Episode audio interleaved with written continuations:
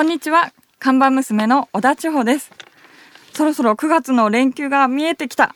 今年は私は休み返上で働こうかな。シルバーウィークだしシルバーのオーナーはきっと休むんだろうな。しおちゃんお疲れ様。お。疲れ様です。いやー、シルバーウィークっていうの、そうですね。ゴールデンウィークにはい対抗してっていうか、9月のはいところで今俺のことシルバーって言ってた？ねはい、オーナーをいたわらなきゃいけない 週ですからね。えー、もう俺シルバー？入った？まだまあシルバーの初心者ぐらいですか？もうシルバー、そうなんだ、そうなんだ。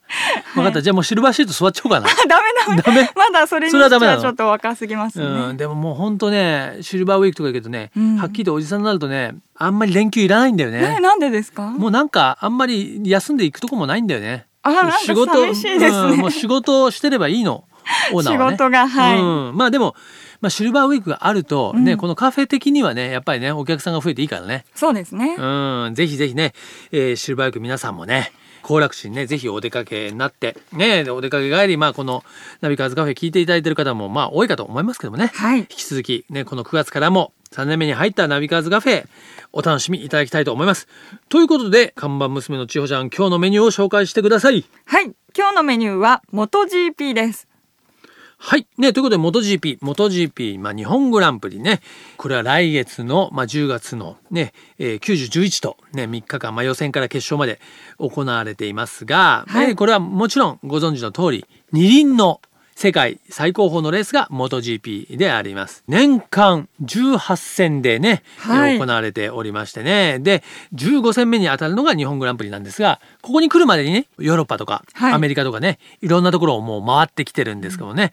まああの、MotoGP ね、4強って言われるね、はい。4人のライダーがいてですね、ヤマハのバレンティーノ・ロッシ、そしてホルフェ・ロレンソ、で、ホンダで、まあ去年のチャンピオンのマルク・マルケスとダニ・メドロサ、まあこういう4人のライダーがいて、もう、まあ今年もね、この4人で争ってるんですが、はい。その中でも特にヤマハの2人、バレンティーノ・ロッシとロレンソの争いがもうすごいです。うん。うん、まあポイントランキングでね1位2位が入れ替わる。まあ去年のねチャンピオンの圧倒的チャンピオンだったねマルケスは実は今年前半かなり出遅れてしまってね。まあ後半このね MotoGP ではサマーブレイクって言うんですけど夏にやっぱり78月ちょっとお休みの期間があるんですけど、はい。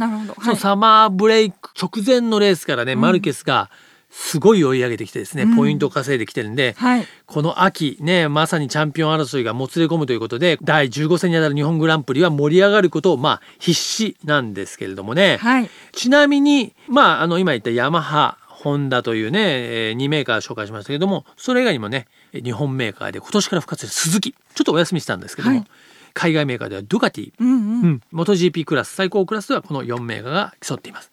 ちなみにあの MotoGP 日本グランプリではね我々元ナビもいろいろなイベントプロデュースに携わっていましてはい。今年はねモトスタイルガレージというちょっとサーキットの中にこのレース期間セレクトショップを作ろうというはい。オートバイ関係のウェアがね、はいおしゃれなウェアが買うことができるそういうセレクトショップのプロデュースを元ナビがやっていたりあとは元ナビがプロデュースカフェも出てますからうんサーキットなんですけどやっぱりちょっとゆったりとくつろいでお茶を飲んだりおしゃれな洋服を買ったり、まあ、そういうこともね楽しめる空間を作ろうということでやっていますので皆さん MotoGP 日本グランプリね遊びに来てください。はい。こちらはね、会場となっているツインリンクモテギのね、ホームページの方で詳細情報ありますし、えー我々ナビのホームページ、ナビオンザウィズでも MotoGP 関連の情報を上げていますので、チェックしてください。はい。というところでね、今日のメニュー MotoGP 日本グランプリも紹介したところで、ぼちぼちカフェをオープンしましょう。リズミープレゼンツナビカーズカフェオープンです。今日のオープニング曲ですが、まあ9月に入るとね、先週はアースの September でオープニングしたんですが、はいちょっと今週もオーナーに任せてくれる？選曲は？はい。任せます。はい。当然80年代いっちゃいますけども、9月といえばこの曲です。竹内まりやで September。自動車雑誌ナビカーズがお届けするリズミープレゼンツナビカーズカフェ。カフェオーナーことナビカーズ編集長川西圭介と看板娘小田千穂のナビゲートでお届けしています。オーナーお客さんがいらっしゃいました。こんにちは。いらっしゃいませ。株式会社リラク広報を担当しております吉岡です。よろしくお願いいたします。よろしくお願いしますリコピンね、先週に続いて。なんか呼び方が変まわあもう、あリコピンもありがとうございます。リコピン推しで。リコピン推しでね。まあこの、えーナビカーズカフェ先週からですねリズミープレゼンツとね装いも新たにしましてですねお届けしてるんですけどもまあリズミーというのはね自分の体調を予測できるね、スマホアプリで、そのね、リズミーを、まあ、作られたのがリラクさん。まあ、関東圏を中心にはい。165 5店店舗舗をね展開されてるね、まあ、ストレッチ、リラクゼーションの、まあ、スタジオということでね、結構たくさんの方がお世話になったこともあるんじゃないかと、そういうふうに思いますけどね。ね、まずはそうだ、ちょっとナビカーズカフェですから、お飲み物をお出ししたいと思いますが、まあ、先週はうちのね、ナビカーズブレンド飲んでいただきました。どうします？コーヒー以外もどうですか？コーヒー以外何がおすすめですか？何がおすすめ？だろうね。おすすめうんは、ちょっとスカッとする、なんか爽や爽やかな。炭酸系。炭酸。ジンジャーエールとか。あ、ジンジャーエール。簡単ですね。ひねりないの？ジンジャーエール注ぐだけ。で、ジンジャーエールになんとかしてこうあさ、ーそういうそういう、うん。がベースで、ベースで。コーヒー味にする。ちょっと、うん。あんまり。じゃあちょっとうち、あの、看板娘がね、ジンジャーエールとコーヒーをうまくミックスらしいんで。うまうまくお願いします。締めに行きます。はい。じゃあちょっとね、飲むものを、えーね、お出しする間にですね、えーお話を続けて聞きたいと思いますけども、このね、まあ、リズミープレゼンツナビカーズカフェということで9月からやらせていただいてるわけですけども、まあ、そのリズミーとはね、はい。なんだっていうのはね、まあ、先週ちょっと触りね、お話したんですが、今週はね、そこをちょっとじっくり伺いたいと思うんですけども、まあ、リズミーっていうのは、まあ、一言で言うと、体調予報をする、まあ、スマホアプリとは言うんですけども、はい、そうですね。もう本当に一言で言ってしまうと体調予報アプリなんですけど、うんうん。実際どんなことができるのかって言いますと、えっとは天気予報の体調バージョンみたいな感じで天気予報って、まあ、大体1週間後ぐらいまはいで大体予報されますよね。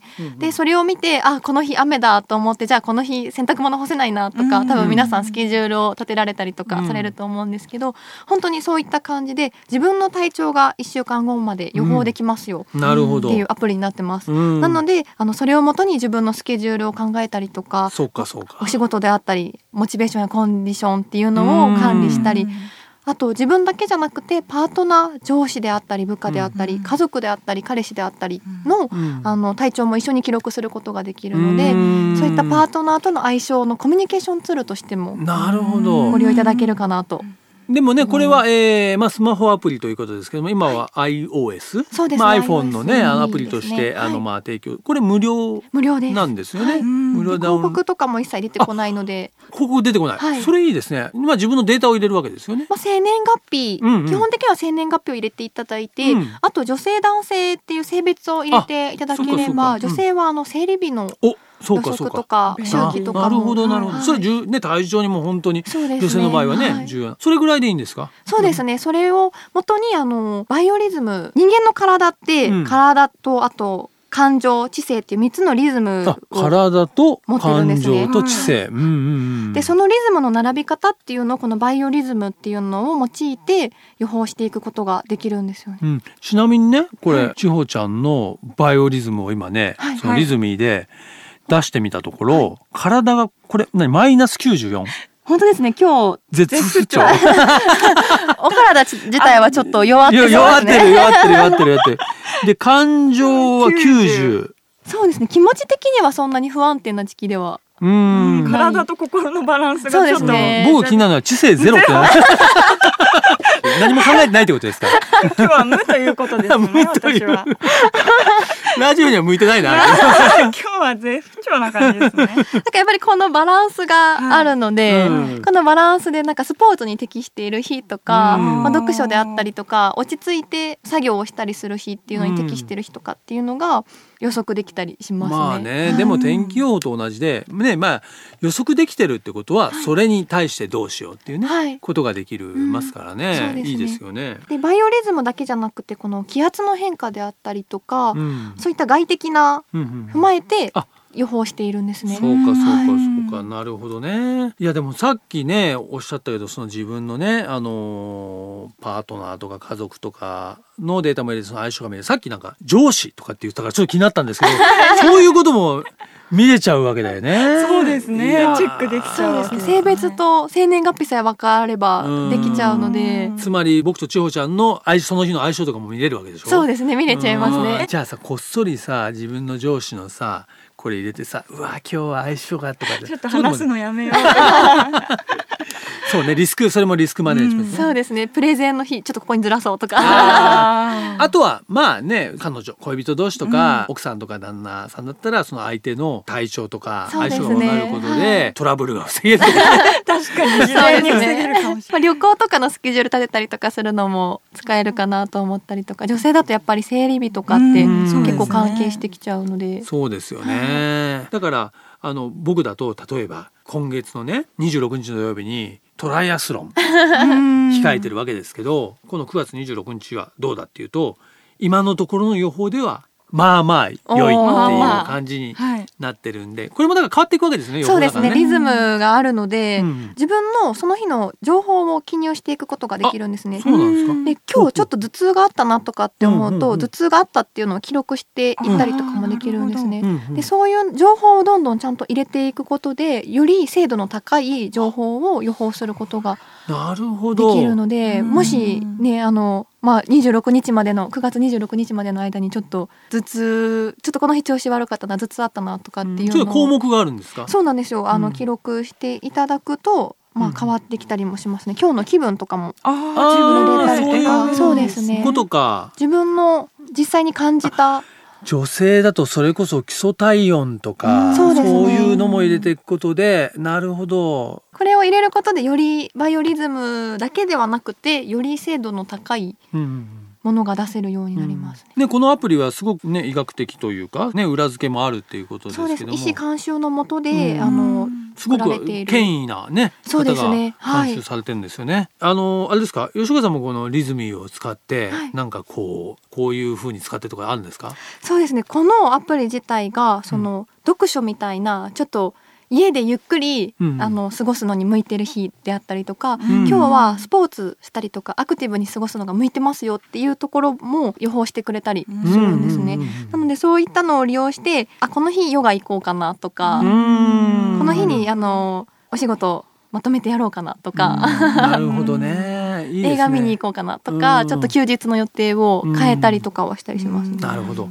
なんかドライブとかあのお好きな方がリスナーさんすごく多いとそうですね。そうですね。思うんですけど、うんやっぱりちょっとこうこのリズミーとかでちょっと今日は読書とか、うんゆっくり過ごすのに向いてますよっていう人とかだと、うんちょっとしんみりした音楽を聴きながら ゆっくりドライブしたりなるほどなるほど。ちょっとアクティブな日だとちょっとノリノリな音楽聴いて、ノリノリのね。テンション上げ目でね。海行ったりとか、うん まあ行き先もそれによってねよね。なんかこうんさっき言ったね、ドライブする二人のね相性とかねそういう相手の体調によってね行き先をこうちょっと癒しを求めて温泉そうですよね。ね。プランが立てられるね アクティブの時はこう山に登るとかねやっぱり。なんかそういうさ理由付けにもなるよね。そうですよ今日どこねより楽しめますよ。よね結構ねドライブってね何しようどこ行こうとかね結構悩むんですよ。何何する？今日どこ行く？みたいなね。そういう時にこういう一つ指標があるといいかもしれませんね。うんぜひちょっとねリスナーの方にもねこのリズミをうまく使ってね、はい。ドライブにね 役立てたとかねそういうちょっと声をメッセージいただきたいですね。ああ嬉しいですね、はい。いやいやいや。ということでねもう来週からリコピンが看板娘になるということです。っかり話が。いやいやいや。二枚看板でもね あら。構わないんで、うん、そしたらオーナーがいらなくなるっていうね話もありますけどもね。ということでねこのナビカーズカフェね毎回ゲストに来たお客様にご自身のですねおすすめまあドライブソングはい。をですね、リコメンドしていただいてるんですけども一曲ちょっとね、えー吉岡さんにリクエストいただきたいと思うんですがどうしましょうか、今週もちょっとノリノリな、ノリノリな リズミーなリズミーな感じで。え アリアナ・グランデの「ブレイクフリー」をーなるほど。いいですね、はい。ちょっとあれですか？若い女子とドライブ今日こういう曲かけたら勉強してた方が。いいえー僕やっぱ80年代しかわかんないんで 勉強になります、はい、ということで本日のゲストは株式会社リラク広報五担当の吉岡理香子さんにおいでいただきました、アリアナグランデのブレイクフリーを聞きながらお別れしたいと思います。本日はありがとうございましありがありがとうたございました。続いては月替わりで情報をお届けするマンスリーナビ。僕川西が編集長を務める雑誌ナビカーズ元ナビそしてバイシクルナビからよりすぐった情報をお届けしていきます。今月はですね自動車のレースの情報を特集してお届けしておりますが来月になりますが10月の9日から11日まで富士スピードウェイで行われる世界耐久選手権の第6戦富士6時間耐久レース。FIA ワールドエンデュランスチャンピオンシップ。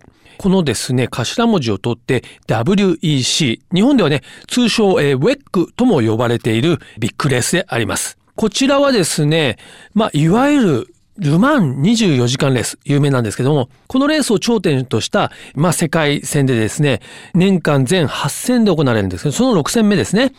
今週は、やっぱりね、レースを見るときに、やっぱドライバーどんな人が走ってるのかというのがですね、わかると非常に見どころというかね、見やすいと思うんですけども、そのあたりをちょっとご紹介したいと思うんですが、やっぱ世界、ね、最高峰クラスのまあレースということで、いわゆるフォーミュラ1、F1 の経験者なども出ていまして、中でもね、そうですね、一番比較的最近まで F1 を戦っていたという意味では、マーク・ウェーバー選手。2002年から13年まで F1 にね、参戦してまして、9勝しています。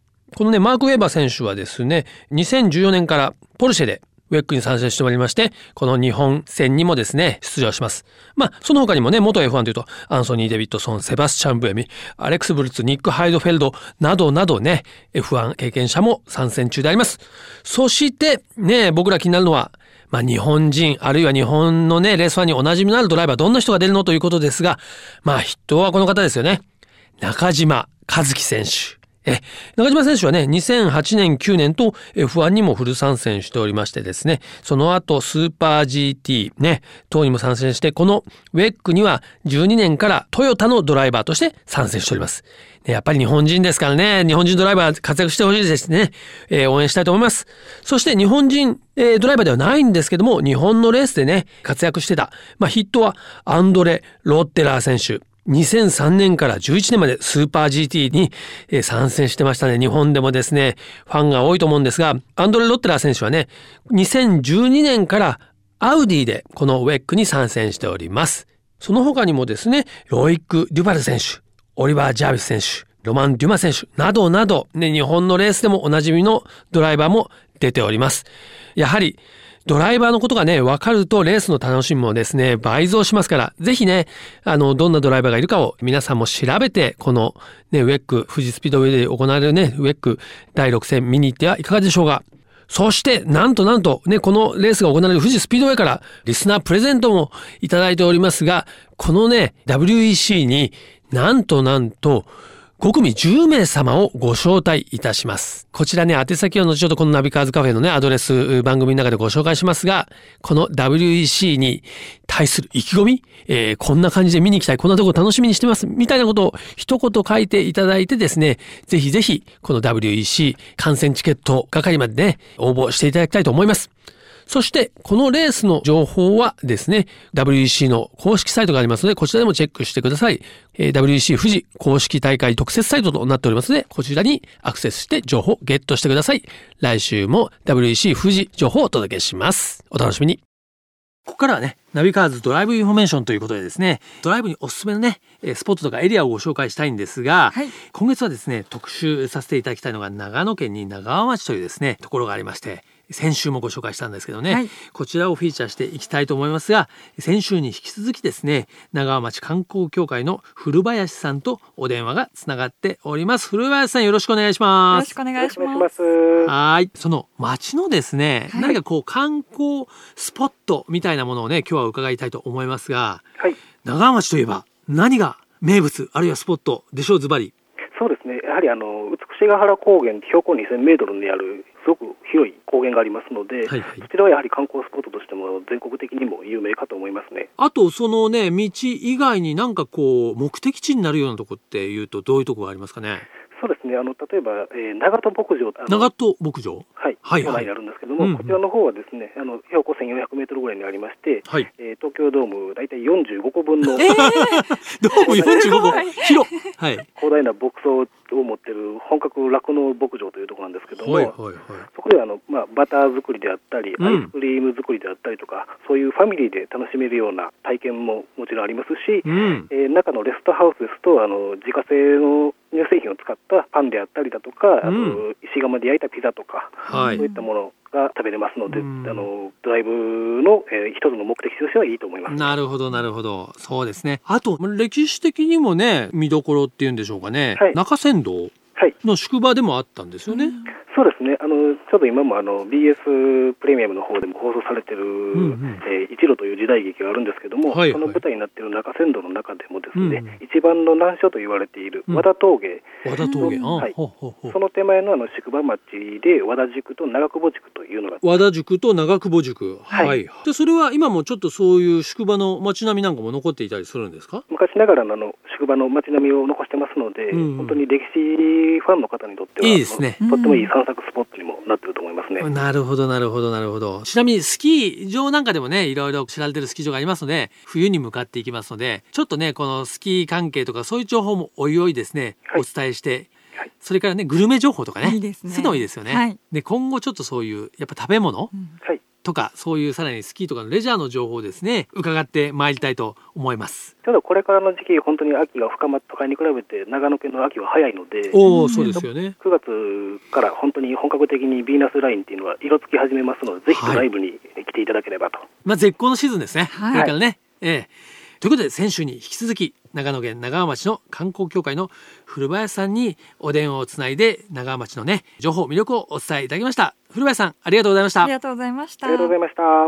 ナビカーズカフェオーナーの川西圭介と看板娘小田地方でお送りしてきました。今週もねリラクのリコピンに 投与していただきましてね、はい、楽しいお話を聞いてきましたが、ね、今後、まあ、車の情報、オートバイの情報、まあ、自転車の情報、ね、あとトライアスロンもありますから、はい、いろんな情報盛りだくさんでお届けしていきたいと思います。はい。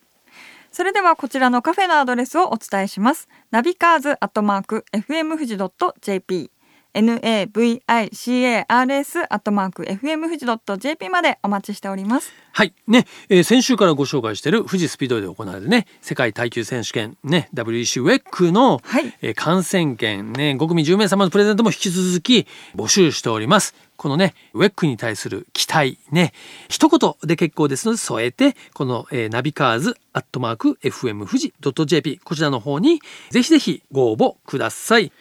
毎週日曜日午後4時からオープンする車好きが集まるカフェナビカーズカフェまた来週です。